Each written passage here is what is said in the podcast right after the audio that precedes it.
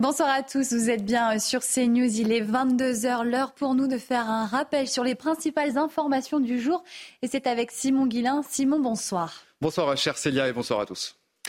Le nouveau ministre de l'Éducation nationale affirme vouloir donner des règles claires aux chefs d'établissement scolaires. On ne pourra plus porter d'abaya à l'école. Oui, c'est ce qu'a annoncé euh, ce soir Gabriel Attal chez nos confrères de TF1. Le ministre a été interrogé sur ce sujet polémique suite aux incidents liés au port de ses tenues. On va écouter justement ensemble le ministre de l'Éducation, Gabriel Attal. L'école de la République, elle s'est construite autour de valeurs et de principes euh, extrêmement forts, et notamment la laïcité. Et la laïcité, ce n'est pas une contrainte, c'est une liberté. C'est une liberté de se forger son opinion et de s'émanciper par l'école. Pour moi, la laïcité dans un cadre scolaire, c'est quelque chose de très clair. Vous rentrez dans une salle de classe, vous ne devez pas être capable de distinguer ou d'identifier la religion des élèves en les regardant. Donc oui ou non, la baya Je vous annonce, j'ai décidé qu'on ne pourrait plus porter la baya à l'école. Je vais m'entretenir cette semaine avec les chefs d'établissement et je veux leur rendre hommage. On ne parle pas suffisamment d'eux, les principaux, principaux adjoints, proviseurs, proviseurs adjoints. Ils sont en première ligne sur ces questions de laïcité, sur les questions de harcèlement, sur beaucoup de sujets. Je vais m'entretenir avec eux, leur donner euh, tout, euh, toutes les clés pour qu'ils puissent euh, faire appliquer cette règle qui me semble nécessaire et qui est juste. C'est bientôt la fin des vacances et dans une semaine, il sera l'heure de la rentrée des classes. Oui, à l'approche de cette rentrée scolaire, le manque de professeurs des écoles inquiète. Cette année, plus de 1200 postes n'ont pas été pourvus. Le gouvernement autorise donc les rectorats à rappeler ceux qui n'ont pas réussi le concours. Le récit de Célia Jouda. Les emplois du temps demain matin à 10h. À l'approche de la rentrée des classes, la pénurie se confirme. Il n'y aura pas assez de professeurs pour la rentrée 2023-2024.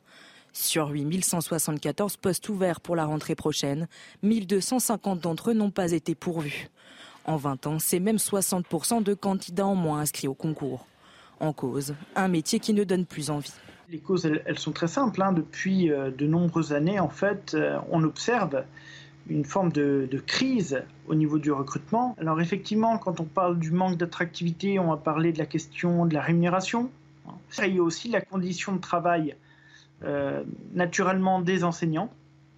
Des enseignants à qui on demande de plus en plus de choses. Même si cette année, une amélioration est observée avec 84,5% des postes offerts pourvus, contre 75,7% en 2022. Le ministère de l'Éducation doit faire appel aux candidats inscrits sur les listes complémentaires, c'est-à-dire non reçus au concours d'entrée mais bien placés dans le classement. Malheureusement, le gouvernement n'a pas d'autre choix que de faire ça dans le court terme. Il ne faut pas croire que euh, quelques heures de formation suffisent euh, à faire des, adultes, des enseignants euh, aguerris. Sur le long terme, les syndicats exigent de rendre à la profession ses lettres de noblesse. C'était donc au tour de Gérald Darmanin de faire sa rentrée politique dimanche. Oui, à Tourcoing, dans le Nord, le ministre de l'Intérieur s'est notamment exprimé sur les classes populaires ainsi que sur l'autorité de l'État. Une rentrée en présence d'Elisabeth Borne ainsi que d'une dizaine d'autres ministres, Élodie Huchard et Charles Baget sur place. Le ministre de l'Intérieur a donc fait sa rentrée euh, politique ici à Tourcoing en ce euh, dimanche. Environ un millier de personnes étaient euh, réunies au Jardin botanique, une centaine de parlementaires et une dizaine de ministres. Le ministre de l'Intérieur a voulu parler avant tout des classes populaires et du travail de l'autorité de l'écologie, mais avant tout à ces classes populaires parce qu'il l'explique, il faut récupérer ce vote afin d'éviter qu'il n'emmène Marine Le Pen au pouvoir en 2027. Il s'est justement exprimé à ce sujet dans son discours. Écoutez-le. Une partie des Français issus de ces milieux populaires s'abstiennent désormais massivement aux élections et ont envoyé des dizaines de parlementaires du Rassemblement national à l'Assemblée, non pas, je le pense personnellement, par conviction, ou en tout cas par conviction seulement, mais parce qu'ils donnent euh, de nouveau un signal d'alerte à ceux qui les gouvernent.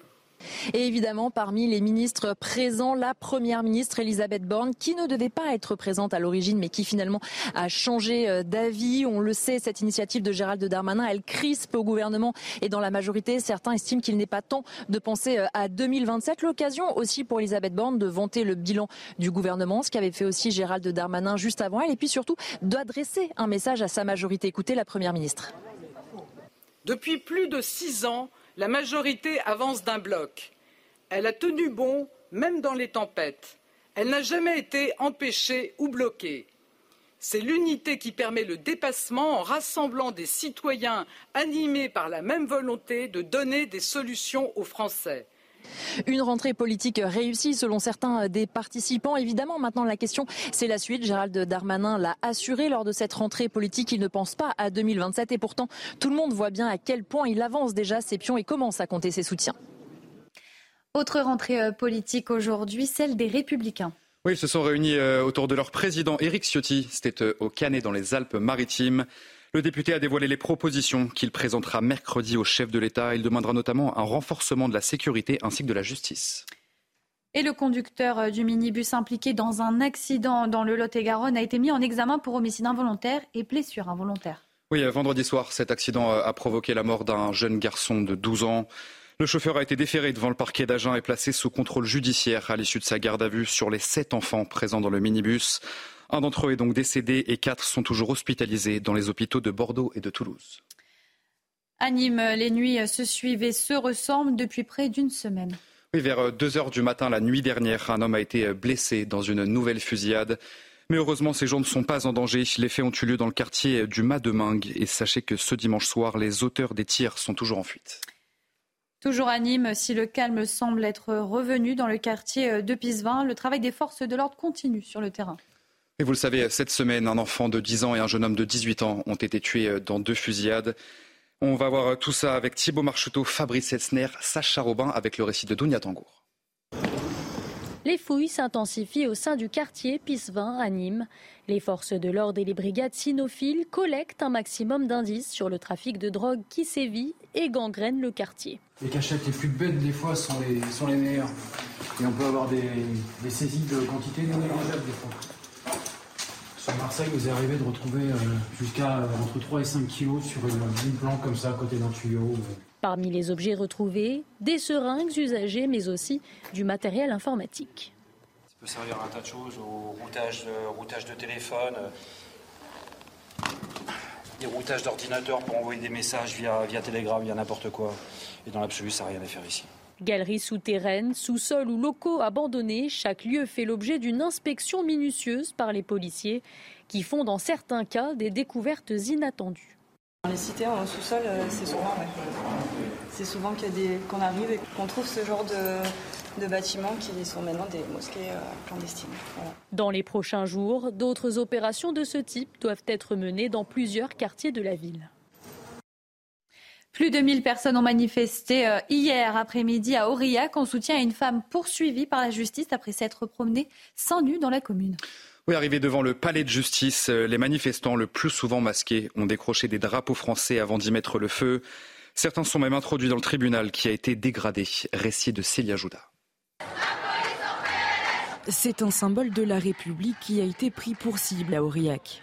Le tribunal a été attaqué lors d'une manifestation féministe en soutien d'une femme verbalisée parce qu'elle marchait seins nus dans les rues de la ville le 23 août dernier.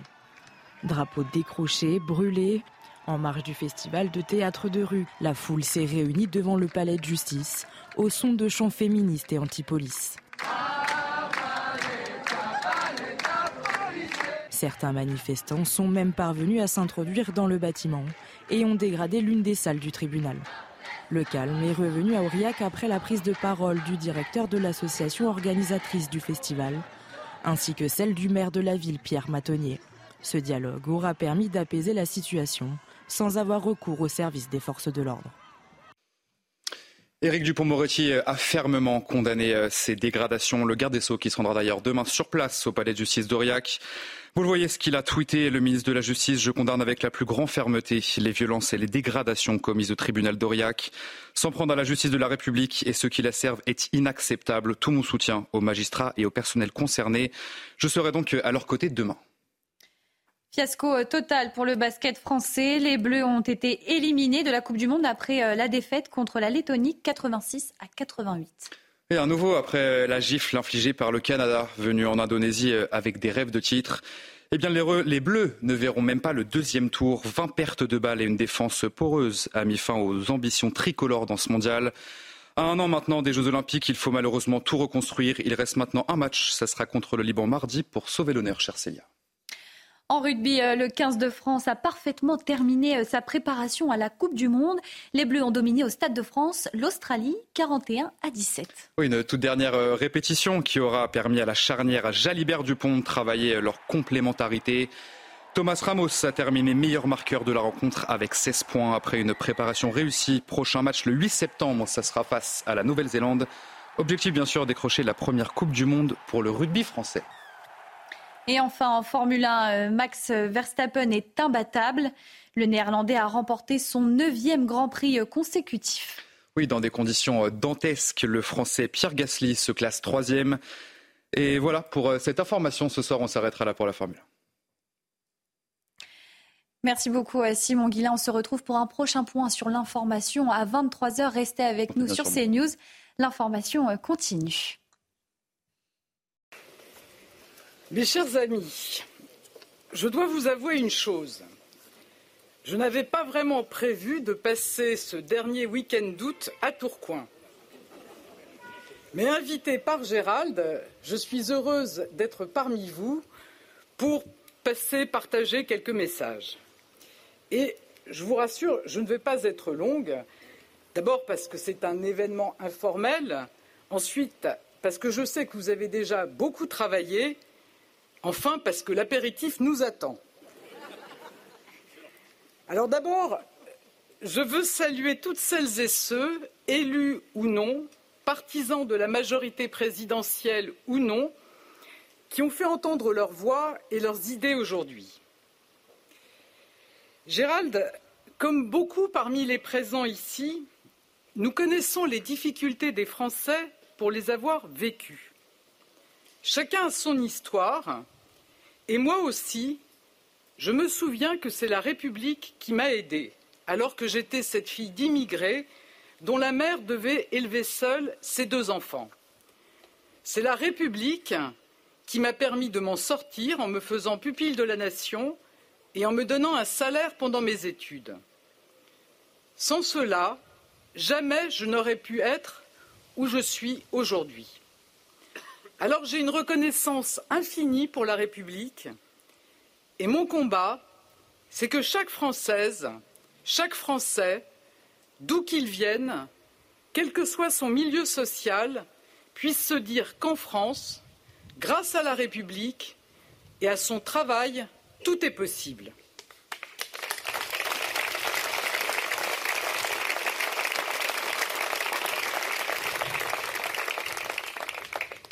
Mes chers amis, aujourd'hui, la question de l'extrême droite et de sa progression dans nos démocraties est au cœur de nos réflexions. Et comme vous tous ici, je ne résoudrai jamais à ce que l'extrême droite accède au pouvoir dans mon pays.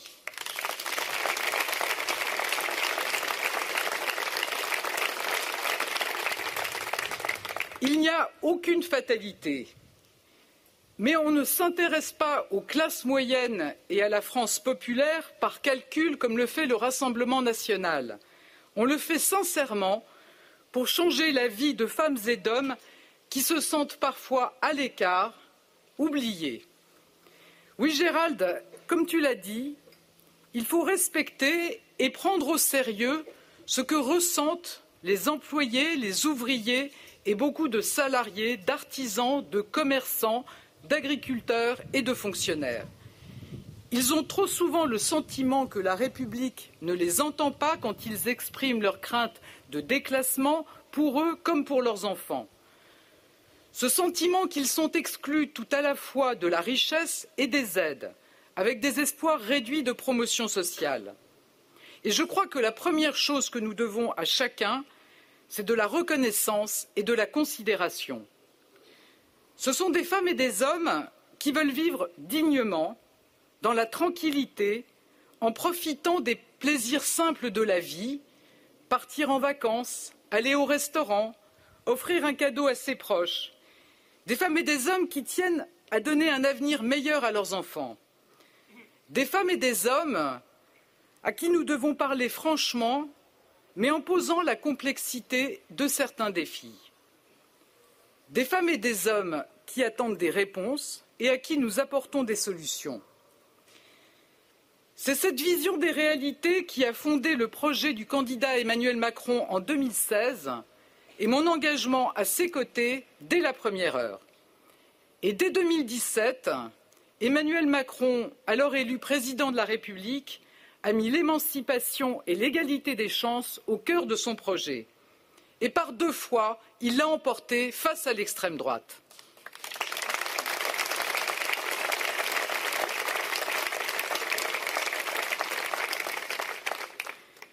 Nous pouvons être fiers de ce qui a été accompli depuis six ans.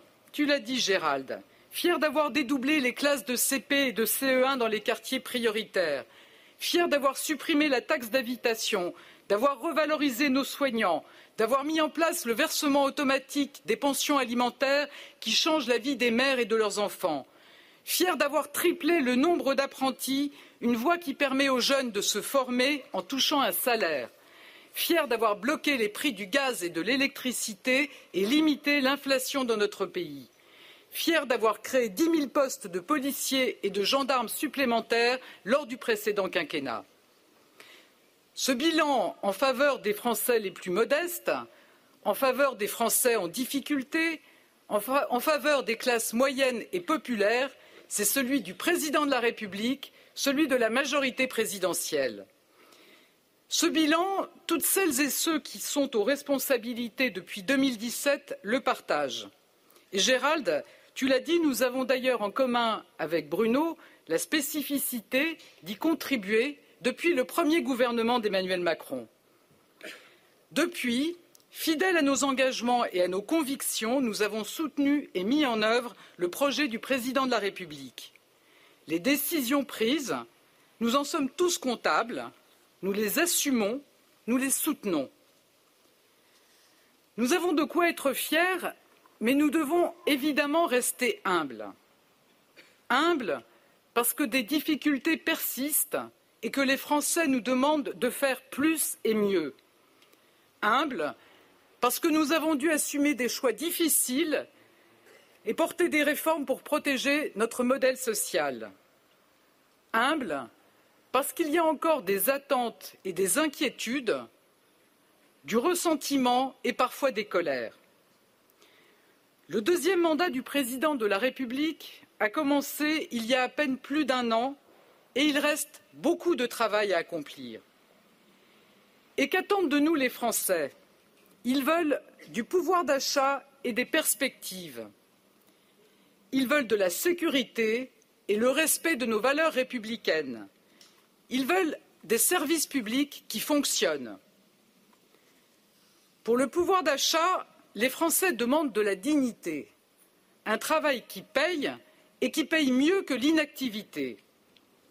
Et même si c'est vrai, on ne peut pas juste dire nous avons créé deux millions d'emplois et le chômage est au plus bas depuis quarante ans. Il faut que chaque famille en ressente les effets. Dans ce département du Nord, la réalité aujourd'hui, ce sont des usines qui ouvrent. Près d'ici, à Dunkerque, en vingt ans, six 000 emplois industriels avaient été détruits.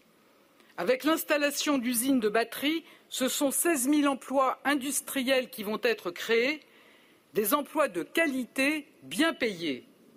Ça, c'est du concret, ça change la vie. Et je crois que nous pouvons tous ici saluer la politique économique conduite depuis six ans sous l'autorité du président de la République par le gouvernement, en particulier Bruno Le Maire.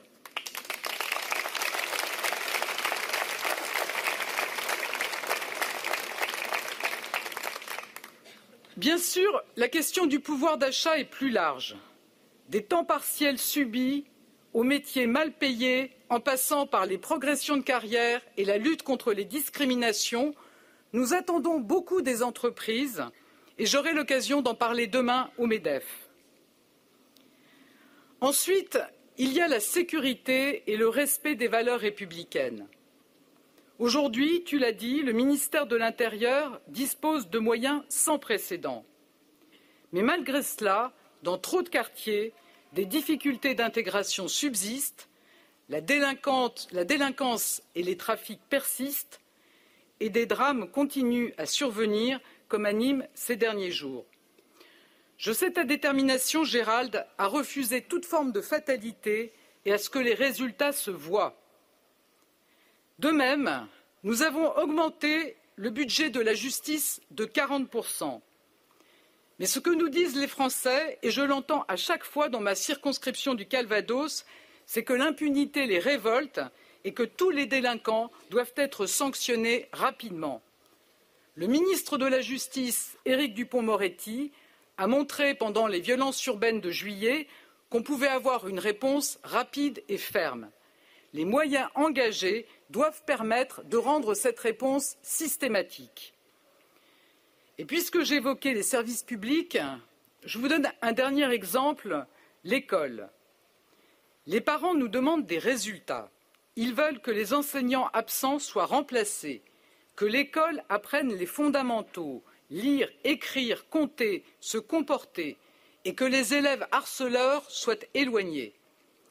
Le ministre de l'Éducation nationale, Gabriel Attal, prend ces sujets à bras le corps, et je compte sur lui, car là aussi, les parents veulent voir des changements concrets. C'est ainsi que nous assurerons la confiance dans l'école de la République et que nous lutterons contre les inégalités de destin. Au-delà de ces quelques exemples, j'attends de chacun de mes ministres, et ils le savent, que les moyens engagés donnent des résultats concrets, rapidement visibles pour les Français.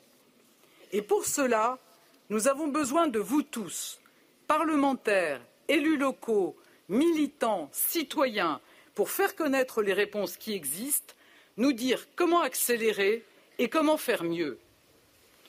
Le temps devant nous doit être entièrement consacré à l'action et à un travail de fond intense pour produire des résultats. C'est comme cela que nous combattrons les populistes et les extrêmes en leur laissant leurs recettes démagogiques. Je sais que c'est un point qui rassemble et fédère toutes les forces républicaines au-delà de la majorité présidentielle. Chers amis, pour réussir et apporter des solutions aux Français, nous aurons aussi besoin d'unité. L'unité de la majorité d'abord. Depuis plus de six ans, la majorité avance d'un bloc. Elle a tenu bon, même dans les tempêtes. Elle n'a jamais été empêchée ou bloquée.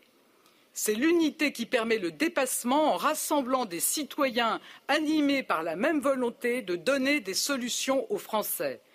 C'est elle qui nous permet de forger des majorités au-delà des clivages, y compris avec des élus avec qui nous ne partageons pas tout. Certains sont présents ici et je veux les saluer. Notre unité est notre force. Nous devons la protéger à tout prix. C'est la condition pour continuer à agir et ne pas paver nous-mêmes le chemin des extrêmes. Cette unité, derrière le président de la République et son projet, j'y tiens, j'y veille et j'en suis la garante comme chef de la majorité. Les années qui viennent doivent être celles des résultats, des résultats qui se voient. Nous y parviendrons ensemble dans l'unité. Dans quelques jours, la rentrée politique sera marquée par l'initiative du président de la République qui réunira tous les chefs de parti pour les entendre et dessiner des accords sur quelques grands projets. C'est cet esprit d'unité, au-delà des clivages, qui doit nous guider, parce que nous souhaitons la réussite de la France, parce que nous avons tout pour y arriver. Le président de la République compte sur chacun de nous, je compte sur chacun de vous, vous pouvez compter sur moi. Vive la République, vive la France.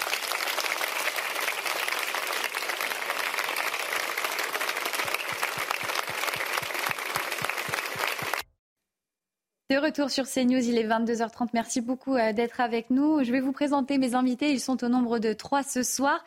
Laurence Beneux, rédactrice en chef adjointe de François. Merci beaucoup euh, d'avoir accepté notre invitation. Merci, bonsoir. Didier Lemaire, professeur de philosophie, et vous sortez également euh, un livre, Petite philosophie de la nation. Merci beaucoup d'avoir accepté notre invitation. Merci, bonsoir. Et enfin, Frédéric Fougera, président de Tenkan Paris. Bonsoir. Bonsoir, Sayar. Alors avant que qu'Elisabeth Borne ne prenne la parole, vous l'avez vu euh, il y a un instant euh, sur CNews, Gérald Darmanin s'est bien évidemment euh, exprimé cet après-midi avant son déplacement dans son fief. Il avait exprimé sa volonté de s'adresser aux classes populaires et de l'importance de la question sociale. Retour sur cette visite ministérielle aux allures de future campagne présidentielle. Les précisions d'Élodie Huchard sur place accompagnée de Charles Baget. Le ministre de l'Intérieur a donc fait sa rentrée euh, politique ici à Tourcoing en ce euh, dimanche. Environ un millier de personnes étaient euh, réunies au jardin botanique, une centaine de parlementaires et une dizaine de ministres. Le ministre de l'Intérieur a voulu parler avant tout des classes populaires et du travail de l'autorité de l'écologie, mais avant tout à ces classes populaires parce qu'il l'explique, il faut récupérer ce vote afin d'éviter qu'il n'emmène Marine Le Pen au pouvoir en 2027. Il s'est justement exprimé à ce sujet dans son discours. Écoutez-le. Une partie des Français issus de ces milieux populaires s'abstiennent désormais massivement aux élections et ont envoyé des dizaines de parlementaires du Rassemblement national à l'Assemblée. Non pas, je le pense personnellement, par conviction, ou en tout cas par conviction seulement, mais parce qu'ils donnent euh, de nouveau un signal d'alerte à ceux qui les gouvernent. Et évidemment, parmi les ministres présents, la première ministre Elisabeth Borne, qui ne devait pas être présente à l'origine, mais qui finalement a changé euh, d'avis. On le sait, cette initiative de Gérald Darmanin, elle crispe au gouvernement et dans la majorité. Certains estiment qu'il n'est pas temps de penser euh, à 2027. L'occasion aussi pour Elisabeth Borne de vanter le bilan du gouvernement, ce qu'avait fait aussi Gérald Darmanin juste avant elle, et puis surtout d'adresser un message à sa majorité. Écoutez la première ministre. Depuis plus de six ans, la majorité avance d'un bloc. Elle a tenu bon, même dans les tempêtes. Elle n'a jamais été empêchée ou bloquée. C'est l'unité qui permet le dépassement en rassemblant des citoyens animés par la même volonté de donner des solutions aux Français. Une rentrée politique réussie selon certains des participants. Évidemment, maintenant la question, c'est la suite. Gérald Darmanin l'a assuré lors de cette rentrée politique. Il ne pense pas à 2027 et pourtant tout le monde voit bien à quel point il avance déjà ses pions et commence à compter ses soutiens. Alors Frédéric Fougera, est-ce que vous comprenez euh, cette réunion politique, cette rentrée un petit peu particulière pour un ministre accompagné d'autres ministres, dont la Première ministre? Alors plus que particulière parce que ça fait quand même un certain nombre d'années que Gérald Darmanin est, est aux membres du gouvernement. Euh, je n'ai pas le souvenir que chaque année, en bras de chemise, sur une tribune, avec du public, avec des soutiens, avec des élus, avec les ministres, avec le Premier ministre ou la Première ministre, euh, fasse ce genre d'exercice. Alors peut-être que c'est le moment d'installer pour lui un rituel. Euh, peut-être a-t-il certains objectifs.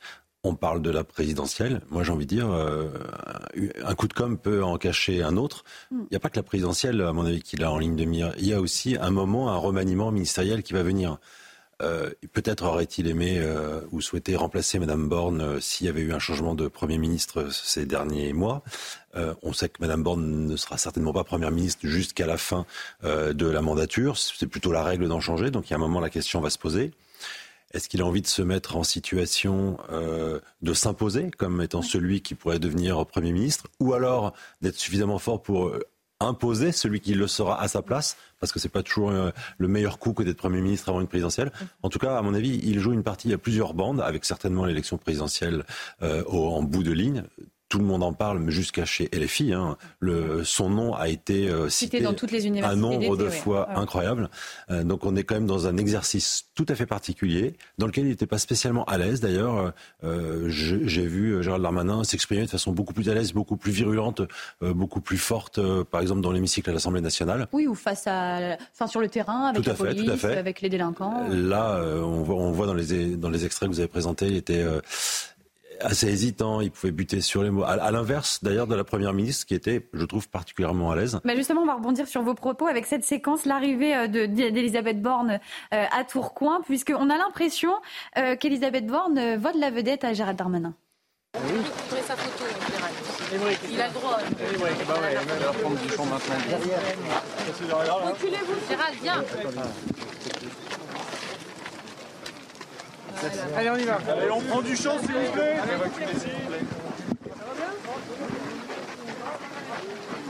Gérard Darmanin, vous, vous êtes content que Madame la Première ministre soit là alors, Laurence Benoît, on a du mal à se retrouver entre qui était la star du jour, qui était le vainqueur. Euh, même euh, Renaud Muselier euh, s'est emmêlé les pinceaux. Je vous propose de l'écouter et ensuite on ouvre le débat. la martingale, c'est l'unité. La martingale, c'est l'addition. La martingale, c'est la volonté. Et dans ce que tu viens de faire aujourd'hui, monsieur, le Premier ministre, non. Madame la Première ministre,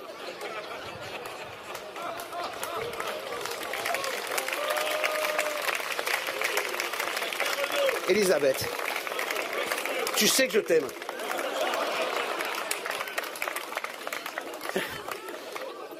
Et je suis très heureux de vous voir tous les deux côte à côte. Est-ce que la présence d'Elisabeth Borne était, était sincère ou au contraire plus proche de ses ennemis plutôt que ses amis, euh, Laurence Beneux? C'est-à-dire plus proche de ses ennemis que. Bah, D'avoir peur que, que, Gérald Darmanin lui prenne sa place bah, et puis s'imposer, montrer c'est moi la première ministre, il y a encore un gouvernement derrière ce, ce meeting euh, imprévu. Oui, ça ressemblait quand même un petit peu à ça parce qu'il était dans il, enfin, il était dans son territoire. Hum, hum. Elle l'a rejoint dans son territoire. Elle a dit qu'elle y allait pas. Finalement, elle y va. Donc, euh, donc voilà. Elle reprend les choses un petit peu en main. Euh, donc il a, bon, ils ont tous les deux félicité, ils sont tous les deux félicités de l'action euh, du, bilan, ils ont du bilan, voilà, etc. Ce qui est d'ailleurs, je trouve extraordinaire parce que ça fait six mois qu'ils sont au pouvoir. Il n'y a rien qui marche. donc on voit Elisabeth Borne qui se félicite d'avoir dans les zones difficiles coupé les classes en deux. on vient juste d'apprendre qu'il leur manque, qu'il a jamais manqué autant de profs pour euh, pour faire pour faire la classe justement. Il n'y a pas eu un mot sur l'hôpital. Ça, ça m'a beaucoup choqué. Alors que c'est pareil, on est on entend de partout. Il y a l'hôpital qui, enfin, qui hurle. Qui suffoque. Hein, qui, depuis, depuis longtemps, mais on n'en a jamais autant entendu parler. Enfin, on ferme les urgences. Il y avait besoin d'eux pendant le Covid et maintenant on les oublie? Voilà, même, et puis même, et puis les, les, urgences pédiatriques. Enfin, je veux dire, c'est une catastrophe. Il y a des gens qui attendent des heures. Il y a des gens qui meurent parce qu'ils sont pas pris en charge assez vite. Enfin, quand on regarde chaque poste, la police, c'est Tchernobyl. C'est pareil, il n'y a, a, rien qui va, les policiers sont pas contents. Enfin, déjà dans tous les domaines, les secteurs qui sont vraiment régaliens, les secteurs de, de l'État. Il n'y a, rien qui fonctionne et il se félicite. Il n'y a pas une mesure concrète qui est annoncée. Les mesurettes, là-bas, on a coupé les, classes en deux, très bien. De toute façon, il n'y a pas d'enseignants, donc euh, on est content. Euh, donc voilà, y a, et, euh, et, je viens de perdre euh, le fil de mes On va donner, c'est pour ça, la, parole à, Didier euh, Lemaire. Est-ce que vous comprenez ce rendez-vous de la, de la rentrée? Voilà, on, l'évoquait avec Frédéric Frougera. C'est la première année où on a des, des, temps forts avant une rentrée politique intense. Alors qu'on est quand même, voilà, c'est le deuxième mandat. Il va y avoir l'échéance présidentielle est quand même seulement dans, enfin, c'est dans quatre ans, donc on a encore du temps. Et pourtant, c'est bientôt, c'est demain. Oui, il y a quelque chose d'assez orwellien dans ces déclarations.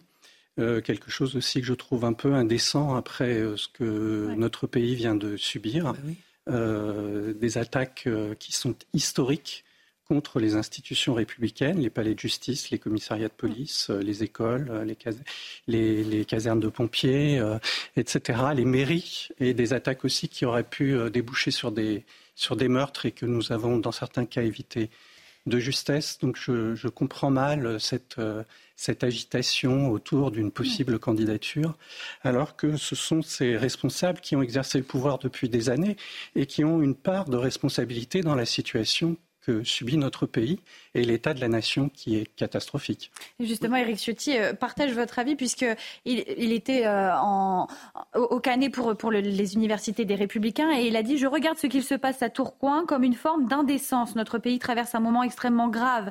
La violence gagne beaucoup de nos territoires et le gouvernement se déchire en ouvrant la succession de M. Macron. Oui, j'y vois une forme d'indécence. Oui, c'est ce que ça m'est revenu en fait.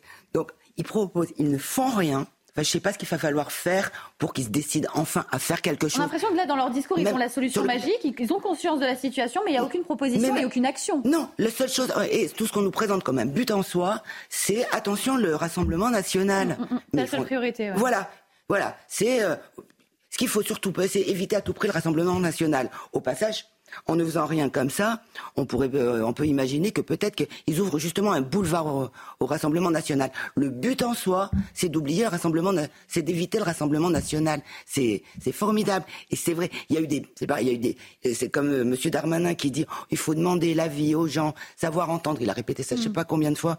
À un moment, ça me faisait un peu penser au moi président de François Hollande qui était répété. Là, il a repris la même formule qui est répétée. Mais pardon, ils peuvent toujours demander des avis et écouter dernières nouvelles, ils ne les écoutent, ils n'en tiennent jamais compte. Des, futurs référendums, des projets de référendum. Oui, oui, des projets de, des projets de référendum. En plus, c'est sensible le référendum depuis 2005 dans le pays. Hein. Mm. Référendum sur quoi? Il y a eu des millions, il n'y a jamais eu autant de gens dans la rue. Il y a eu des millions de sur des sujets moins tabous peut-être de gens euh, dans la rue cette année, mais déjà avec les gilets jaunes. Enfin, il y a il n'y a jamais eu une telle expression de mécontentement. Les gens ont quand même aussi dit pourquoi. Résultat, il y a rigoureusement rien qui est fait. Le, la raison que euh, l'essence a jamais été aussi chère, raison pour laquelle les gilets jaunes avaient été dans la rue, et c'est pas vrai qu'il n'y a rien à faire. Euh, l'inflation et, c'est pas vrai que c'est pas vrai c'est pas vrai qu'il n'y a rien à faire non plus et on est en train de on a, de se congratuler on a maintenu l'inflation non pardon euh, l'essence l'essence est hors, l'essence est hors de prix elle était énormément taxée. On va, comme Bruno Le Maire, c'est, on va pas augmenter les impôts, mais en fait, il n'y a jamais eu de retraite fiscale, de, rentrée fiscale aussi importante. il y, a beaucoup de propositions, mais pourtant, euh, Gérald Darmanin dit ne pas penser aux prochaines élections. Écoutez-le. La solution n'est pas seulement dans une réponse technique, mais dans le comportement de la femme et de l'homme politique qui a une certaine disposition d'écoute et a essayé de comprendre que chaque personne qui vient le voir, c'est comme quand sa maman vient lui demander quelque chose. Faire cela, ce n'est pas penser à une quelconque élection. Je sais que je ne pourrais pas empêcher les gens de le dire. Mais c'est de permettre à notre peuple, à notre pays que nous aimons tant, d'avoir un avenir compatible avec ses valeurs et avec son passé.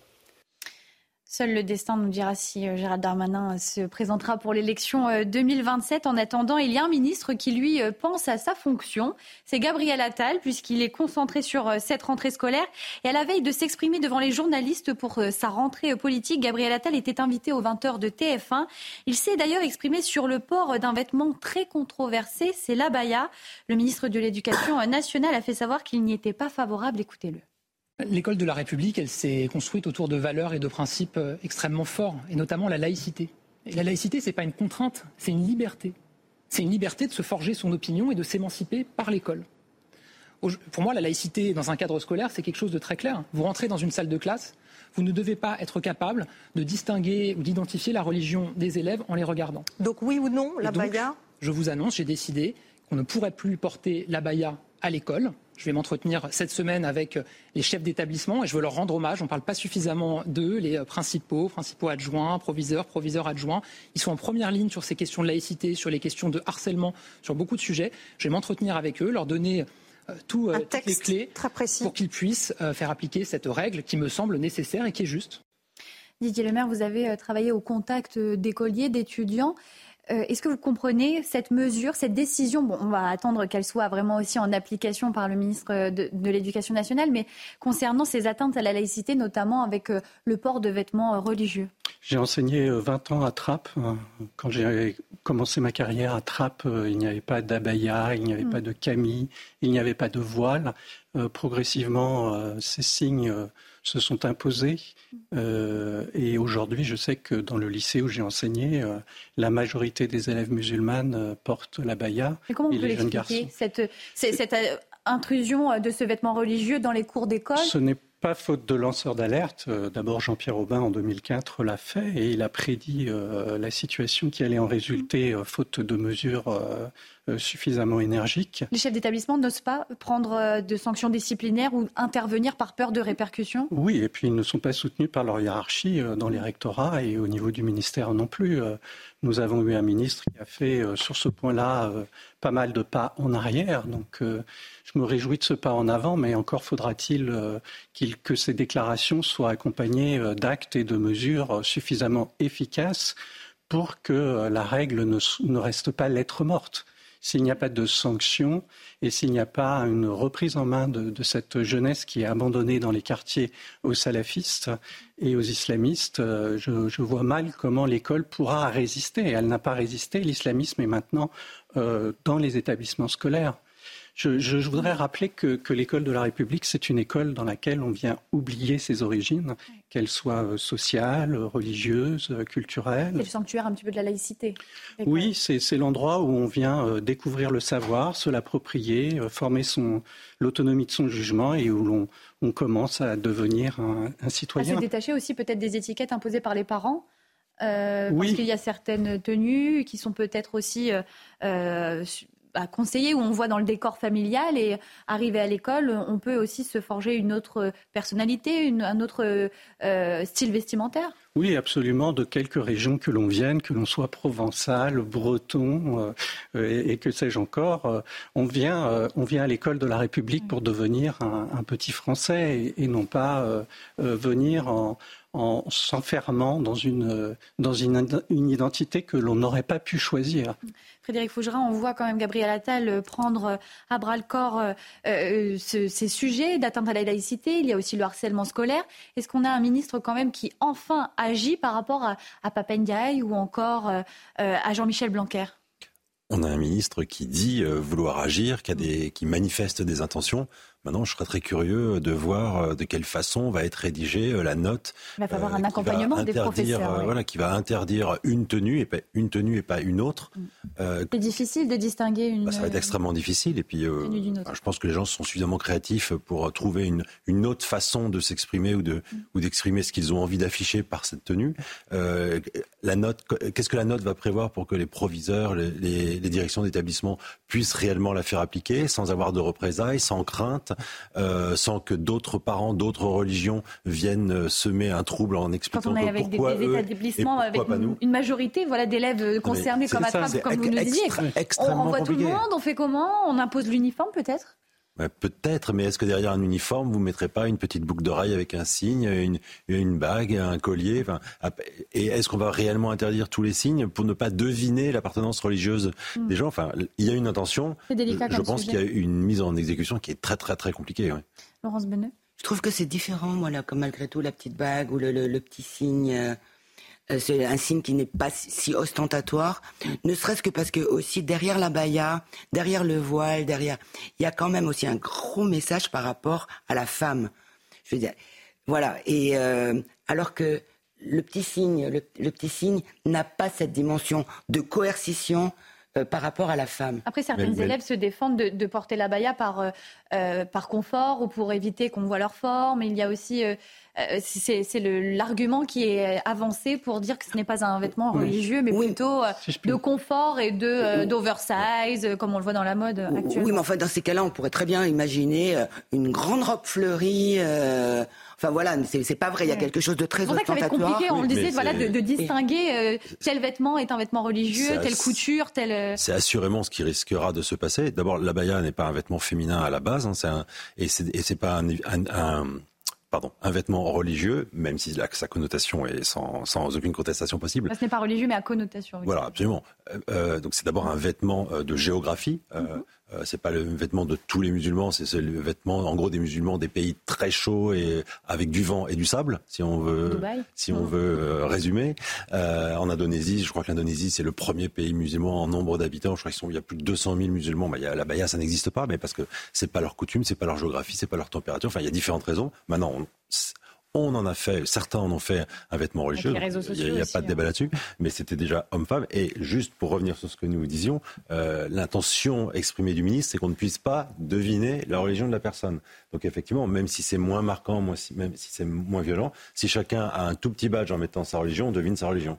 Donc c'est pour ça que c'est juste pour cette raison que je dis que ça me paraît intenable, en tout cas comme, comme vision, comme objectif. Oui, alors que moi je trouve que quelque part c'est un petit peu euh, mal voir le mal voir le problème en fait parce qu'en soi que les que les religions cohabitent il y a déjà eu des, professeurs, enfin moi déjà personnellement, qui demandaient par exemple que les chaînes soient euh, mises à l'intérieur de, du t-shirt. Euh, c'est vrai qu'on n'a jamais vu d'enfants non plus avec une kippa euh, à l'école ou le, le, voile. Donc tous les signes quand même qui étaient connus de tous et devait être caché. Là, c'est vrai qu'on est sur un flou juridique, un flou euh, vestimentaire sur cette abaya. Comment on peut interdire un, un, élève. Déjà, on, on, voit aussi dans les cours d'école, euh, quand on demande à retirer une casquette, ça provoque tout de suite l'inverse. Euh, retirer une casquette, un bonnet. Est-ce qu'il ne va pas, avec cette interdiction, avoir ce phénomène d'augmentation euh, d'atteinte à la laïcité? Il y a une question de mœurs. Je pense que dans notre pays, la religion est une affaire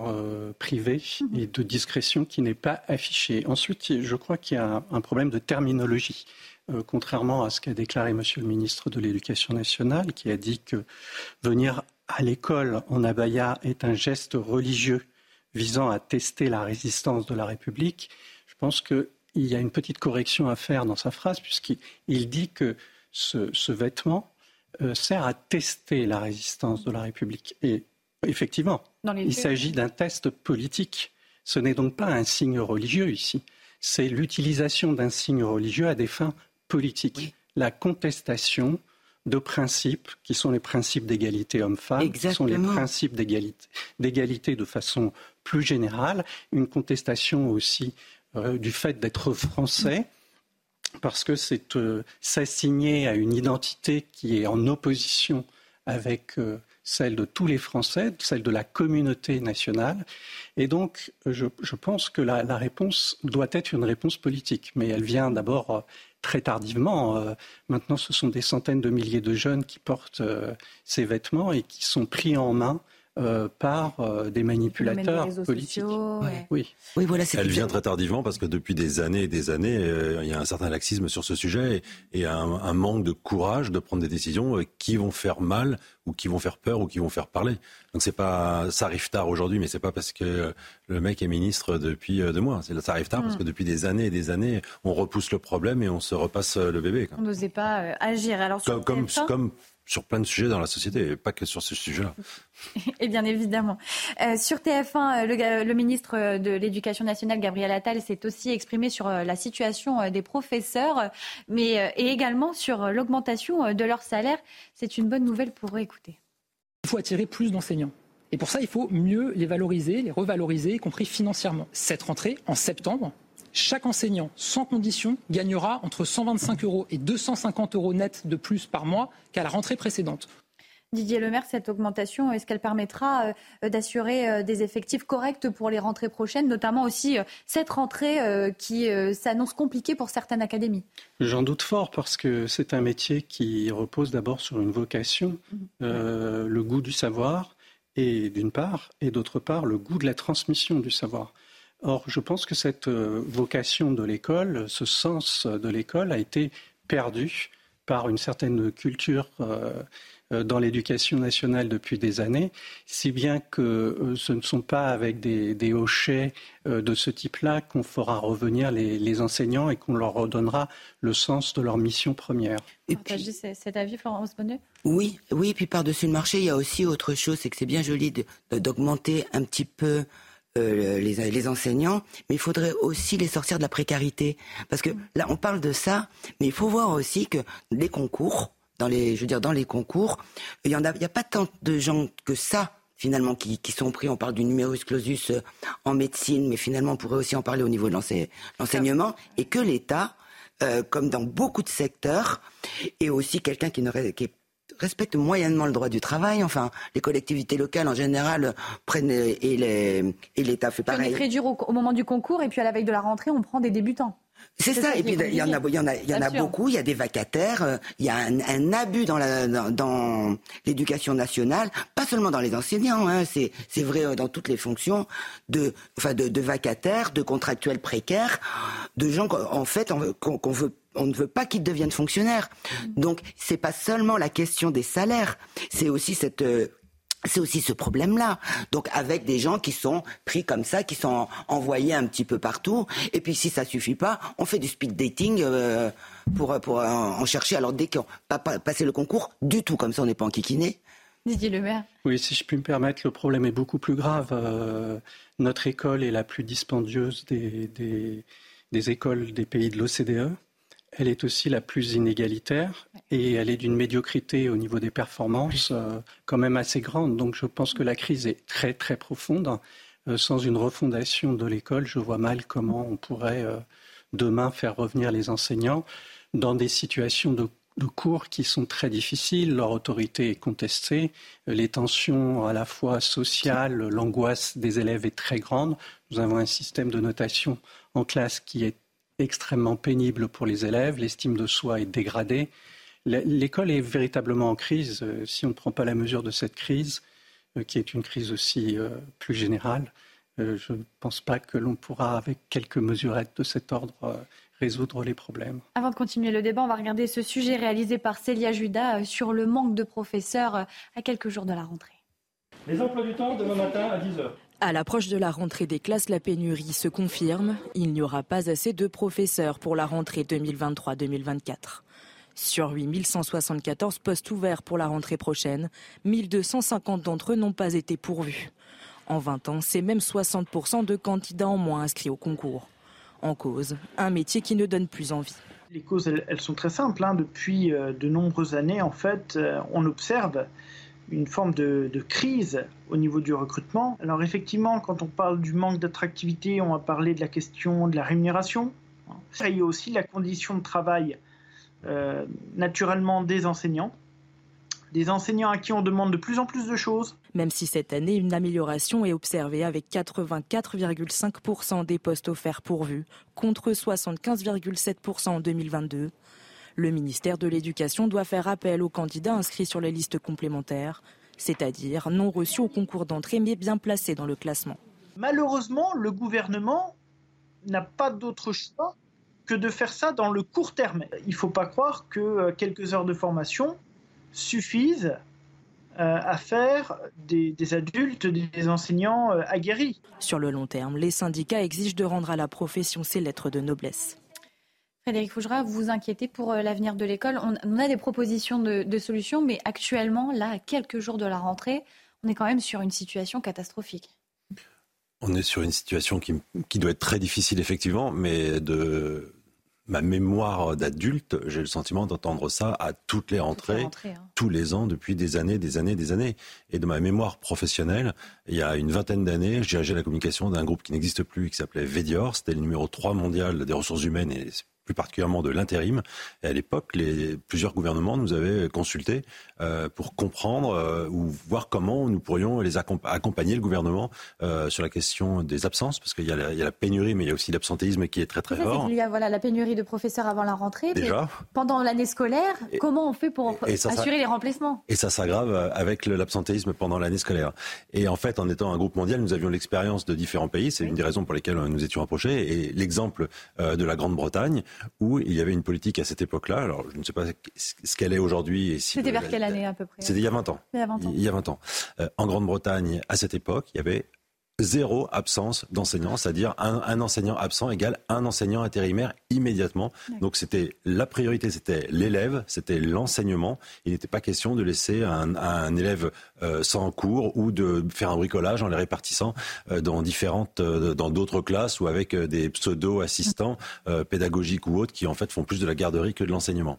Ça c'était la politique de l'époque et le gouvernement qui nous, consultait nous disait Ah oui, mais en France, c'est impossible, syndicat. Donc en fait, la question c'est est-ce que la priorité c'est l'enfant et est-ce qu'on prend, euh, en considération euh, ce besoin et tout ce que ça implique, ou est-ce qu'on prend d'autres considérants j'ai pas, j'ai pas l'avis. Je suis pas. On a les absences de maladie, mais on a les absences de grève, de manifestations. Oui, mais on a le droit de faire grève, on peut être malade. Mais il faut remplacer quand même. Mais les, premières victimes sont les, euh, les enfants, les élèves, euh, les étudiants qui ont des échéances aussi d'examen à la fin d'année, de plus en plus tôt justement avec euh, les dates du bac qui commencent dès le mois de mars c'est compliqué. On va écouter euh, Isabelle, parent d'élève, euh, qui euh, a accepté de répondre aux questions de CNews. Et vous allez voir, elle revient sur, vos propos. Il y a cette inquiétude d'absence de professeurs à la rentrée, mais aussi tout au long de l'année. J'ai envie de dire qu'on est inquiet comme toutes les autres années puisque ce problème devient récurrent pour les parents. Donc effectivement, on entend les annonces, on voit bien que les concours ne font pas le plein. Euh, ça, c'est un fait. Donc, effectivement, la question que tous les parents se posent à quelques jours de la rentrée, est-ce qu'il va y avoir un, professeur en face de mon élève? Mais c'est surtout aussi euh, tout au long de l'année, c'est-à-dire toutes les absences non euh, remplacées des professeurs pour maladie, pour formation. Et donc, c'est ça aussi qui inquiète parce que du coup, ça veut dire que le programme ne sera pas forcément terminé et que les élèves ne seront pas tous préparés dans les mêmes conditions pour passer leurs examens. Bientôt 23h euh, euh, sur CNews, euh, le moment pour nous de retrouver Simon Guillain pour un nouveau point sur les principales informations du jour. Simon, rebonsoir. Rebonsoir chère Célia et bonsoir à tous ceux qui nous rejoignent ce soir sur CNews. À une semaine de la rentrée scolaire, le nouveau ministre de l'Éducation nationale affirme vouloir donner des règles claires aux chefs d'établissement scolaire. On ne pourra plus porter d'abaya à l'école, a notamment annoncé Gabriel Attal ce dimanche soir. C'était chez nos confrères de TF1. Le ministre a été interrogé sur ce sujet polémique suite euh, aux incidents liés au port de ces tenues. Et on va écouter ensemble justement Gabriel Attal. L'école de la République, elle s'est construite autour de valeurs et de principes euh, extrêmement forts, et notamment la laïcité. La laïcité, ce n'est pas une contrainte, c'est une liberté. C'est une liberté de se forger son opinion et de s'émanciper par l'école. Pour moi, la laïcité dans un cadre scolaire, c'est quelque chose de très clair. Vous rentrez dans une salle de classe, vous ne devez pas être capable de distinguer ou d'identifier la religion des élèves en les regardant. Donc oui ou non, la baya? je vous annonce, j'ai décidé qu'on ne pourrait plus porter l'abaya à l'école. Je vais m'entretenir cette semaine avec les chefs d'établissement et je veux leur rendre hommage. On ne parle pas suffisamment d'eux, les principaux, principaux adjoints, proviseurs, proviseurs adjoints. Ils sont en première ligne sur ces questions de laïcité, sur les questions de harcèlement, sur beaucoup de sujets. Je vais m'entretenir avec eux, leur donner euh, tout, euh, toutes les clés très précis. pour qu'ils puissent euh, faire appliquer cette règle qui me semble nécessaire et qui est juste. À Nîmes, les nuits se suivent et se ressemblent malheureusement depuis près d'une semaine maintenant. Vers 2 heures du matin la nuit dernière, un homme a été blessé dans une nouvelle fusillade, mais heureusement, ses jours ne sont pas en danger. Les faits ont eu lieu dans le quartier du Mât de Mingue. Ce dimanche soir, les auteurs des tirs sont toujours en fuite et recherchés par les forces de l'ordre. Et puis on va finir ce rappel des titres avec le fiasco total pour le basket français. Les Bleus ont été éliminés de la Coupe du Monde après leur défaite contre la Lettonie. Score final 86 à 88, un nouveau après la gifle infligée par le Canada. Venu en Indonésie avec des rêves de titre, eh bien les Bleus ne verront même pas le deuxième tour de cette compétition. 20 pertes de balles et une défense fébrile qui a mis fin aux ambitions tricolores dans ce mondial à un an des Jeux Olympiques. Il faut malheureusement tout reconstruire pour l'équipe de France. Il reste maintenant un match au bleu pour sauver l'honneur. Ça sera mardi contre le Liban. Et voilà pour ce rappel des titres. Vous retrouvez tout de suite Célia Barotte et ses invités. C'est la suite de Soir Info sur CNews. Merci beaucoup euh, Simon Guillain. Les téléspectateurs vous retrouvent toute la nuit pour plus d'informations. Nous, on prend la direction euh, d'Aurillac où ce slogan Aurillac Topless, la police en PLS, euh, a été scandé hier dans les rues d'Aurillac. Plus d'un millier de personnes ont défilé en marge du Festival international de théâtre de rue pour soutenir une festivalière poursuivie par la justice après s'être promenée seins nus dans la commune. Une manifestation au départ plutôt calme et bon enfant. Puis les manifestants euh, ont, attaqué euh, le tribunal. Éric Dupont-Moretti, euh, sur le réseau social X, a même condamné cet acte. Il a écrit Je condamne avec la plus grande fermeté les violences et les dégradations commises au tribunal d'Aurillac. S'en prendre à la justice de la République et ceux qui la servent est inacceptable. Tout mon soutien aux magistrats et au personnel concerné. Je serai à leur côté demain. Donc, en ce lundi, Éric Dupont-Moretti sera à Aurillac. On va faire un rappel des faits avec Célia Judas et ensuite on ouvre le débat. C'est un symbole de la République qui a été pris pour cible à Aurillac. Le tribunal a été attaqué lors d'une manifestation féministe en soutien d'une femme verbalisée parce qu'elle marchait seins nus dans les rues de la ville le 23 août dernier. Drapeau décroché, brûlé, en marge du festival de théâtre de rue, la foule s'est réunie devant le palais de justice au son de chants féministes et anti-police. Certains manifestants sont même parvenus à s'introduire dans le bâtiment et ont dégradé l'une des salles du tribunal. Le calme est revenu à Aurillac après la prise de parole du directeur de l'association organisatrice du festival, ainsi que celle du maire de la ville, Pierre Matonnier. Ce dialogue aura permis d'apaiser la situation sans avoir recours au service des forces de l'ordre. Frédéric Fougera, on est sur euh, un événement, euh, euh, une manifestation qui a encore des débordements. Est-ce qu'en France, on a du mal à manifester sans dégradation? Déjà, ce qui m'étonne, c'est qu'on parle d'une manifestation de féministes j'avais pas le sentiment de voir des féministes, là j'avais plutôt le sentiment de voir des voyous. Tout à l'heure Didier disait euh, euh, maintenant on, dégrade une école, on dégrade euh, un tribunal, on brûle Plus de un drapeau. pour aucune institution. Non, je pense que ce reportage est un peu révélateur de la situation d'une partie de la France, pas la France et pas tous les Français, mais c'est j'exige le respect, mais moi je ne respecte rien. Dès qu'on me contrarie, je casse, je brûle, j'insulte. la loi c'est pour les autres, c'est pas pour moi donc en fait, je ne suis pas certain de comprendre euh, dans quel pays, dans quelle démocratie ces gens ont envie de vivre. Si d'ailleurs ils ont envie de vivre dans une démocratie. Il y a encore ces drapeaux brûlés. Ce manque de respect. Ce drapeau, c'est le leur. Ce drapeau, c'est le leur. Ce tribunal, c'est le leur. Euh, à l'étranger, euh, toute cette fierté, souvent même pendant les fêtes nationales, d'avoir le drapeau de, son pays. Nous, c'est toujours un drapeau qui est, qui est dégradé, qui est bafoué. Les valeurs de la République, Laurence Beneux, sont, sont oubliées par cette nouvelle génération de manifestants. Bah oui, un petit peu. Et puis, par-dessus. Bon, alors déjà, je vois pas le, le, slogan euh, Aurillac topless, la police. Ah, parce que voilà, on a. Euh, je vois même pas le rapport. Il y a des poursuites judiciaires contre une, une, dame qui était euh, topless dans la rue. J'ai bien compris ça, mais, euh, honnêtement, enfin. Pourquoi s'en prendre tout de suite à la police? Oui, exactement. Qu'est-ce que, et puis bon, et puis bon, si on veut, après tout, si on veut militer pour avoir le, le droit de se balader seins nus dans la rue. Bon, moi, personnellement, dans le métro, par exemple, je m'y risquerais pas, mais enfin, chacun fait ce qu'il veut.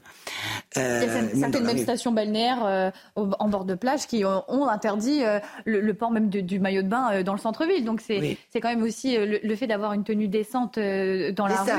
et, pourquoi aussi Est-ce que ça, ça va leur, euh, leur être à leur avantage d'agir comme ça Ça dessert leur cause, finalement. Mais oui, alors je pense pas, mais bon, en admettant, alors les hommes peuvent se balader torse nu, donc nous, on veut aussi. Mais dans ces cas-là, on milite, on obtient que ça devienne légal. Ça ne suffit pas de, dégrader le tribunal. Ça. On obtient que ça devienne légal. C'est dans ce sens-là qu'il faut le faire. C'est pas aller se balader, euh, euh, je veux dire, aller montrer ses seins. Euh. La manifestation en soi, elle était bien partie, bon enfant. C'est vraiment ce, ce, mouvement en marge de la manifestation, à la fin, devant le tribunal. Pourquoi aller dégrader? Pourquoi aller brûler des drapeaux? On est quand même sur des mentalités qui ne respectent plus rien, qui n'ont peur de rien et qui, à chaque occasion de manifester, en profitent pour, euh, pour dégrader, pour piller. On a eu les émeutes. Bon, là, on était dans l'extrême où euh, la cause Naël a, profité à certains pour aller euh, vandaliser des, des, magasins. On a eu aussi la réforme des retraites où beaucoup de Black Blocs en ont profité pour dégrader ou agresser de la police gratuitement. Donc c'est compliqué aussi Didier Lemaire d'avoir aussi après même en classe des personnes qui euh, vont obéir à des euh, à des règles quand déjà dans la rue on donne le droit de manifester, il faudrait quand même aussi respecter euh, les lieux de vie. Oui, je ne sais pas si on peut parler vraiment de débordement hmm. ou de simple manque de respect. je crois qu'on a on est là face à un phénomène beaucoup plus beaucoup plus profond. D'abord, ce sont des attaques contre le bien commun. Euh, pas simplement contre la République et contre la France, ce sont des biens communs, la justice. Euh, et euh, ce sont des attaques qui sont menées par des gens qui ne se pensent plus comme des individus et comme des citoyens, mais qui se pensent comme appartenant à des groupes, mm. des communautés hostiles. Et des groupes intouchables. Voilà, les uns aux autres, et qui sont dans une qui sont dans des revendications de lois particulières, qui ne soient plus une loi universelle, mais une loi qui serait la loi de leur communauté. On est là dans une grave, très grave fracture de notre nation. Je crois que c'est un symptôme plus, euh, plus qu'un débordement. Je voudrais me permettre juste de rajouter qu'on est quand même dans une ère de la violence et de la surenchère. On a quand même un certain nombre de politiques et de politiciens en France qui revendiquent le principe de la violence, qui l'appliquent dans leurs propos, même si quelque part pour eux c'est une théorie, ça ne doit pas venir à une pratique, mais ceux qui les entendent et qui les écoutent ou qui les voient le en, le mettent en pratique. J'ai retrouvé un tweet de Sandrine Rousseau du 6 juin 2023 qui commence, le tweet n'est pas complet, mais qui commence par La seule issue possible à une colère populaire devient la violence. Mais quand un des, une députée de la République écrit, tient ce genre de propos, l'écrit, en fait, elle légitime, euh, je ne dis pas qu'elle l'appelle à la violence, mais elle légitime ce que d'autres vont interpréter éventuellement comme un appel à la violence. Et après, ben, on assiste à ce genre de choses. aussi à, cette manifestation organisée le 23 septembre prochain. Il y a un appel à manifester euh, dont euh, les causes sont contre la police, contre les violences policières. Est-ce qu'on n'est pas là sur une incitation à la haine et à la violence? Alors, certainement, je, je, je, trouve que ce type de manifestation est, enfin, relève est, est, totalement absurde parce qu'il n'y a, a, pas, je, je, sais que je ne vais pas me faire des amis, il n'y a pas pour moi de violence policière parce que ça voudrait dire que c'est une institution organisée autour de la violence. Il y a des violences de policiers. il y a des gens qui commettent des erreurs dans le cadre de leur activité professionnelle. Ben, ils sont poursuivis. il peut y avoir des médecins qui commettent des erreurs, des juges qui commettent des erreurs, des ministres qui commettent des erreurs. La différence avec le juge, je l'ai déjà dit sur ce plateau, c'est que le juge, c'est l'État qui est responsable à sa place et c'est pas lui qui est responsable. Le policier commet une erreur euh, s'il est poursuivi et je sais que parfois, peut-être que les enquêtes sont mm. un peu trop cool au regard de certains et que peut-être se sentent-ils protégés. Mais enfin, il y a quand même des policiers qui finissent en prison parce qu'ils ont commis euh, l'acte irréparable. Euh, ils avaient un devoir professionnel, ils avaient des exigences à respecter. Donc on n'est pas du, on n'est pas vraiment exactement dans dans le même type de situation. Donc allez euh, manifester contre la police puisque c'était votre propos au motif que cette institution serait violente, ce qui est faux. Euh, la police, elle est là pour nous protéger. Euh, moi, je prends l'exemple du policier qui se lève le matin. Le policier qui se lève le matin, il se dit bah, vivement que ma journée se passe, qu'elle se passe bien et que ce soir, je rentre retrouver ma famille, mes amis, mes enfants, euh, mon mari, ma femme.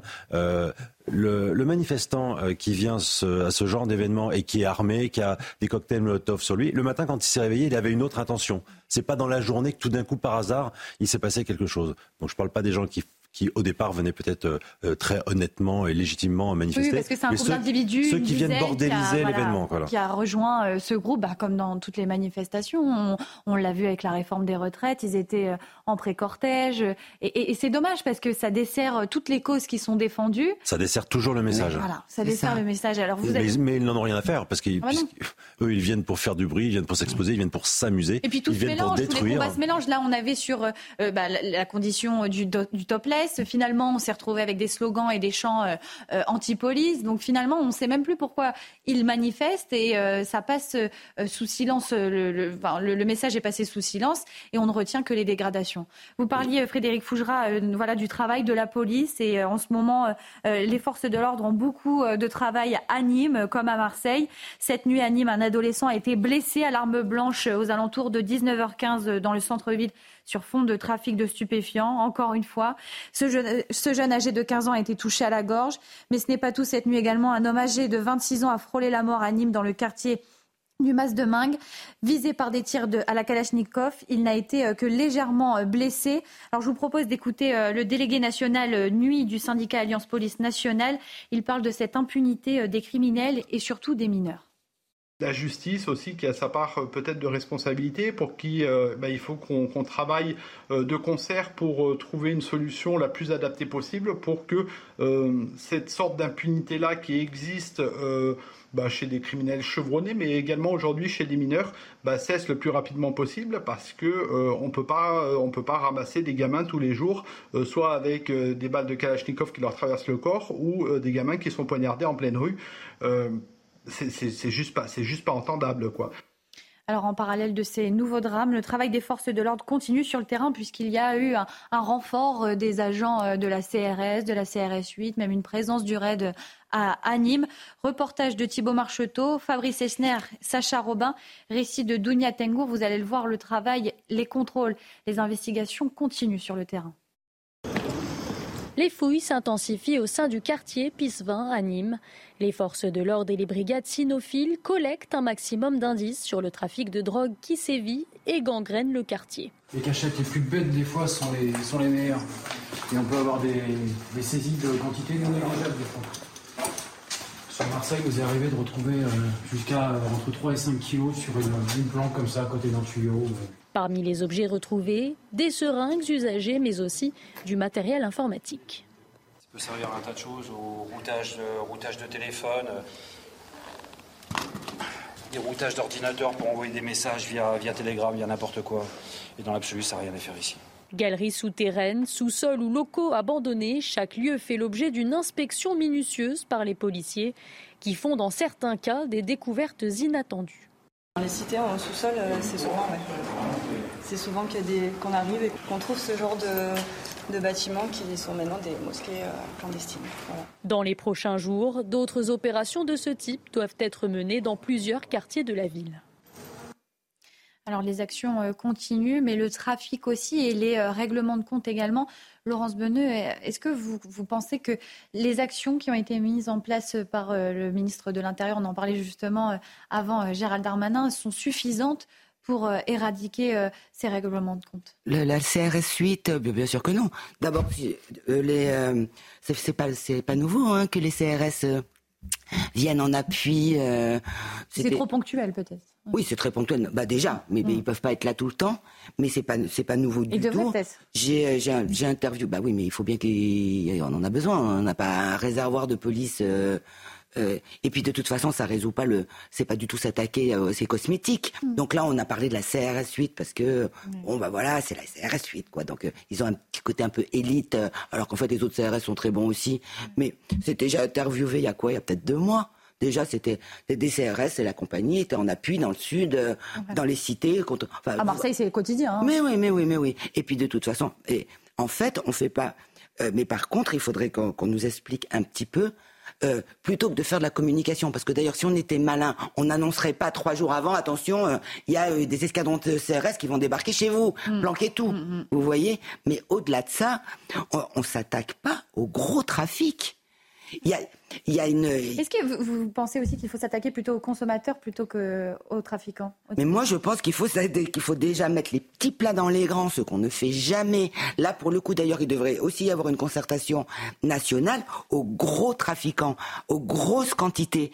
On ne me fera pas croire qu'on ne les connaît pas, c'est pas vrai. On a, on a su, on a su aller chercher au niveau international en tout cas. Hein. Mais oui, des Ben Laden au milieu du désert et, et on va, et après on va nous raconter que ces gens-là sont inatteignables. Ils ont des propriétés en France aussi parce que bon bah ils vivent pas euh, eux pour le coup ils vivent pas dans une cabane dans le désert hein. Mmh.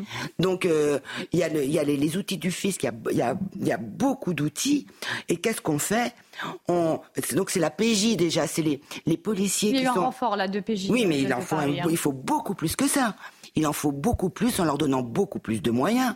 Au lieu de désarmer la douane, il faut faire absolument le contraire, parce que c'est pareil, il y a quand même la douane est, quand même à l'origine de, je crois que c'est 70 ou 80% des saisies de drogue, hein, donc euh, euh, c'est pas anecdotique du tout, mais euh, il y a une réelle responsabilité politique. Alors c'est vrai que après il y a aussi le problème de l'urbanisme. Je ne sais pas, il faut, faut peut-être rappeler Borloo. Après tout, il avait des idées. Frédéric Fougera, quel est le problème? La, nature du problème? C'est cosmétique tout ça. Je pense que la nature du problème, elle est euh, politique. Et nous sommes dans un pays qui ne veut pas dialoguer, qui ne veut pas aborder le sujet de la drogue, parce que soit on veut criminaliser, soit on veut légaliser. Il n'y a aucun débat, aucune, étude, enfin, aucune volonté de sortir de. De négociation finalement. Rien. donc on, choisit le statu quo, et donc en fait on, constate et on, pleure. Alors, Surtout que dans ces quartiers, on avait réclamé des commissariats de proximité, ils n'ont jamais été construits. Alors là, on repropose une construction, mais finalement, euh, euh, c'est des riverains qui sont abandonnés et euh, qui sont à la merci des dealers. Et là, même malgré la présence policière, on continue à avoir des drames. Là, demain matin, on va se, on va se réveiller avec encore un, adolescent de 15 ans qui, a, qui, a, reçu une balle, qui a reçu un coup de couteau. C'est quand même dramatique. parce que ces, mesures, ce que disait Laurence, c'est pas du saupoudrage, mais c'est des petites. C'est des coups de com. Petits, alors c'est pas des coups de com non plus, puis c'est pas gentil pour la com, mais, mais c'est des petites mesures, c'est quand même des petites mesures, bah, pas tellement durables. Soit on décide que la drogue c'est interdit et on criminalise et on y va à fond et on y met les moyens et il y aura des dégâts. Soit on légalise parce qu'on décide de casser un marché, euh, casser euh, l'offre et la demande, mais si on ne fait que des petites, des, des, petites manipulations, eh ben on continue dans 10 ans, dans 20 ans, on se retrouvera ici, ça sera votre dernière émission avant votre départ à la retraite et on, on tiendra exactement le même discours parce que rien n'aura changé. Didier Le Maire, euh, voilà, on a une situation qui se généralise. On a des drames à Marseille, des drames à Nîmes. On a aussi parlé de, Valence. sur CNews toute l'année, on, a assisté à, des drames qui sont euh, de plus en plus euh, nombreux. À Marseille, on est quand même à plus d'une trentaine de personnes décédées euh, sur des, règlements de compte sur fond de trafic de stupéfiants, alors que l'année dernière, c'était une trentaine, mais pour l'ensemble de l'année. Là, on n'est même pas à la moitié de l'année. Oui, d'abord, un constat. Moi, je ne peux pas dire comment lutter. je n'ai pas les compétences pour, pour vous répondre, mais un constat, ces économies parallèles euh, et ces trafics vont de pair avec euh, l'islamisme et se nourrissent réciproquement. Euh, et d'autre part, je dirais que la responsabilité politique est très grande et nous avons des gouvernants qui se soucient peut-être d'autres intérêts que de l'intérêt général depuis, depuis des années. Et c'est la raison pour laquelle il n'y a pas eu de volonté depuis le départ de Parce qu'on a eu des gouvernements de droite un gouvernement de gauche. Là, on est sur un gouvernement en même temps et finalement, gouvernement de rien du tout.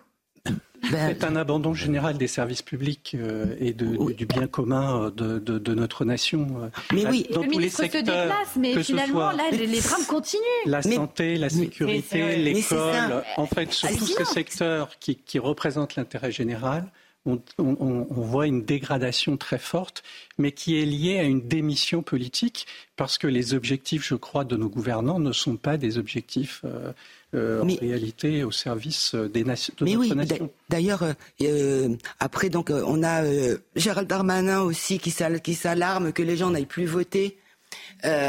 voilà, donc, qui se désintéresse de, la chose, de la chose politique.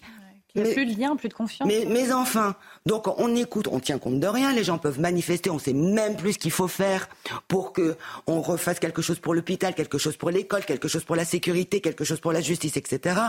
On a la moitié du gouvernement qui est mis en examen quand même. Mais il n'y a qu'en France qu'on voit ça.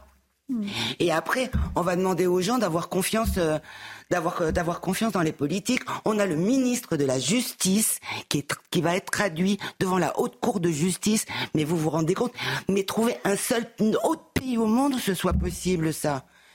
Donc euh, effectivement, donc on fait, il y a des sous on met des, des des, des, mesures, euh, ce sont des mesures qui sont cosmétiques, c'est désespérant. Et effectivement, et par rapport en plus à ces fusillades, on peut même se demander maintenant s'il n'y a pas aussi une petite part de provocation, parce bah que bah c'est un petit peu nouveau. On envoie des CRS, ben vous allez, vous, voyez, et eh ben il y a des. le problème après, ça va se déplacer vers le centre-ville. Voilà, c'est ça. Et puis il y, a, des fusillades quand même. On, le, on le fait quand même. c'est désolant.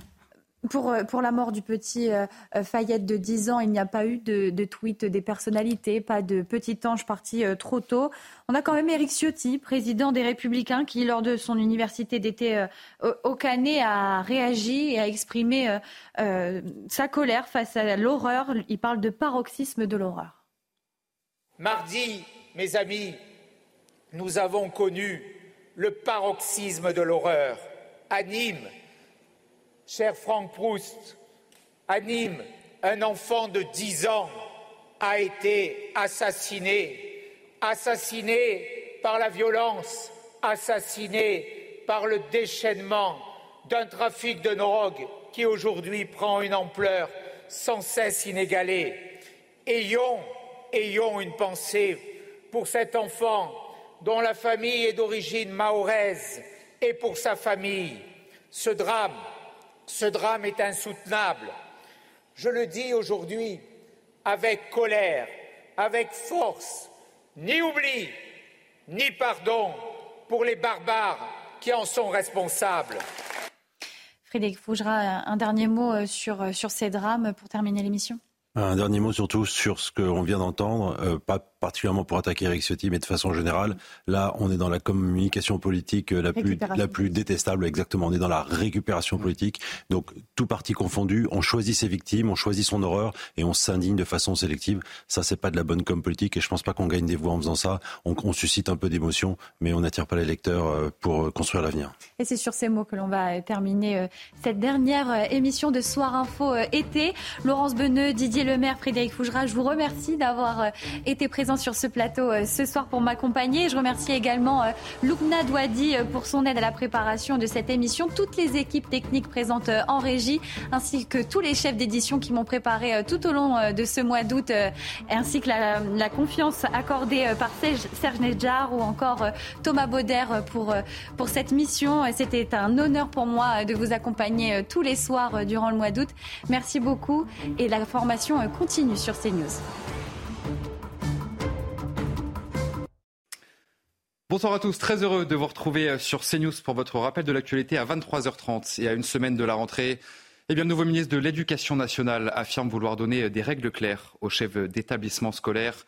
On ne pourra plus porter l'abaya à l'école, a notamment annoncé euh, Gabriel Attal ce dimanche soir chez nos confrères de TF1. Le ministre a été interrogé sur ce sujet polémique suite aux incidents liés au port de ces tenues. Et on va l'écouter ensemble, le ministre de l'Éducation nationale, Gabriel Attal. L'école de la République, elle s'est construite autour de valeurs et de principes euh, extrêmement forts, et notamment la laïcité. Et la laïcité, ce n'est pas une contrainte, c'est une liberté. C'est une liberté de se forger son opinion et de s'émanciper par l'école. Pour moi, la laïcité dans un cadre scolaire, c'est quelque chose de très clair. Vous rentrez dans une salle de classe, vous ne devez pas être capable de distinguer ou d'identifier la religion des élèves en les regardant. Donc oui ou non, la baya? Je vous annonce, j'ai décidé qu'on ne pourrait plus porter la baya à l'école. Je vais m'entretenir cette semaine avec les chefs d'établissement et je veux leur rendre hommage. On ne parle pas suffisamment d'eux, les principaux, principaux adjoints, proviseurs, proviseurs adjoints. Ils sont en première ligne sur ces questions de laïcité, sur les questions de harcèlement, sur beaucoup de sujets. Je vais m'entretenir avec eux, leur donner euh, tout, euh, toutes les clés pour qu'ils puissent euh, faire appliquer cette règle qui me semble nécessaire et qui est juste. Dans le reste de l'actualité, le conducteur du minibus impliqué dans un accident dans le Lot-et-Garonne a été mis en examen pour homicide involontaire et blessures involontaires. Vendredi soir, cet accident a provoqué la mort d'un adolescent de 12 ans. Le chauffeur euh, a été déféré devant le parquet d'Agen. est placé sous contrôle judiciaire à l'issue de sa garde à vue sur les sept enfants qui étaient présents dans ce minibus. Eh bien, d'entre eux, je vous le disais, est donc décédé et quatre sont toujours hospitalisés à Bordeaux et à Toulouse. Et puis un mot de sport, dans ce rappel de l'actualité, Max Verstappen est décidément imbattable. Le Néerlandais a remporté son neuvième Grand Prix consécutif. Dans des conditions dantesques, le Français Pierre Gasly a lui terminé à la troisième place. Allez, vous restez avec nous sur CNews. Tout de suite, nous rediffusons le discours de Gérald Darmanin qui a fait sa rentrée politique ce dimanche. C'était à Tourcoing dans le Nord. Et je vous retrouve pour ma part à minuit pour l'édition de la nuit. Je vous dis donc à tout à l'heure.